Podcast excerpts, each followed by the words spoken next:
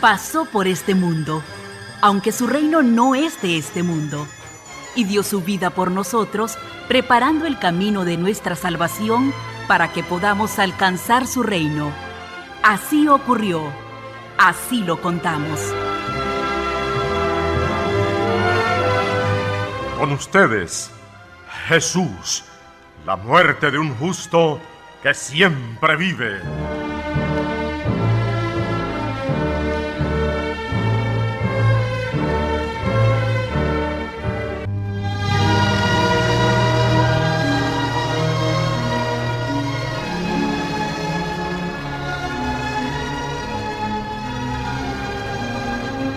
Pero aún con todo, Jesús deja para el mundo el mandamiento más importante.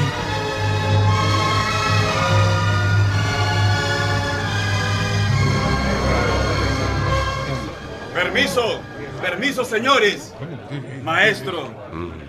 Un fariseo.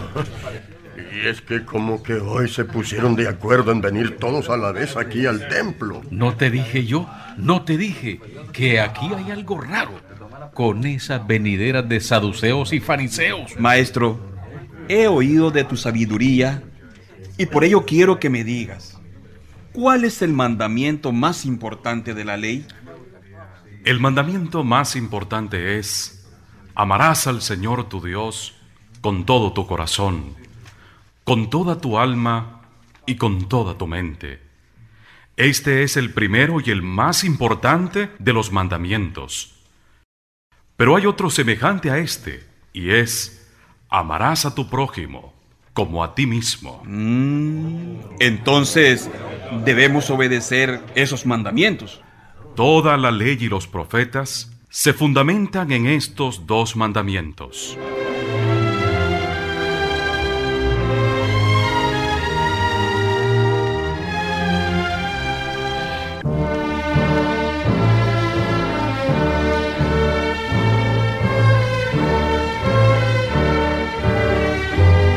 Maestro, aquí delante del pueblo que te sigue, dinos, ¿qué piensas de nosotros? ¿Qué criticas de los que conforman el Sanedrín? Yo les digo, tengan cuidado con los maestros de la ley. Oigan lo que dijo. Les gusta pasear con amplias vestiduras, ser saludados en las plazas, y ocupar los primeros asientos en las sinagogas y en los banquetes. Eso es cierto, es cierto, es cierto. Incluso devoran los bienes de las viudas y se disfrazan tras largas oraciones. Ellos serán juzgados con más severidad, sin compasión. Así que seremos juzgados. Entonces, propones que la gente no nos haga caso, ya que podemos ser maleantes. Los maestros de la ley y los fariseos ocupan el puesto de Moisés. Y les voy a decir algo más que ya les había comentado yo a mis discípulos, a mis apóstoles. Hagan y cumplan todo lo que dicen, pero no los imiten, ya que ellos no cumplen lo que enseñan.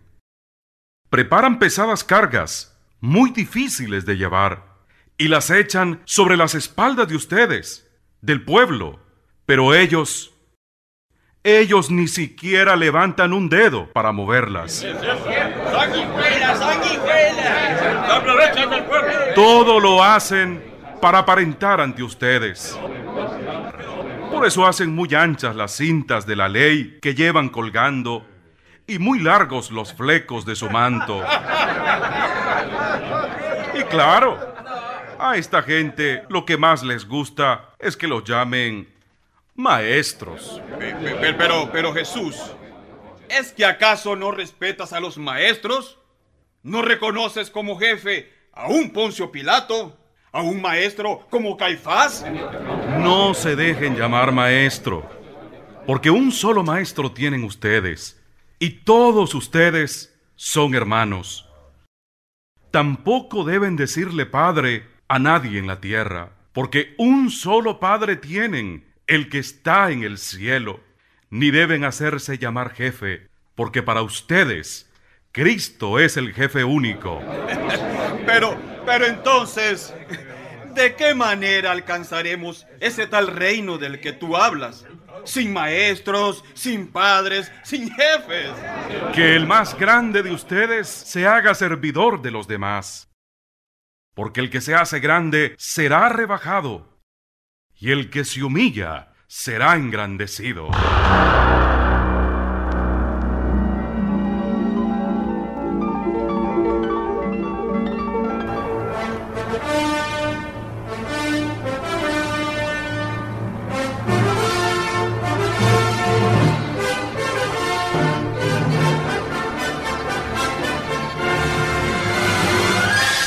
Esto ha sido Jesús, la muerte de un justo que siempre vive.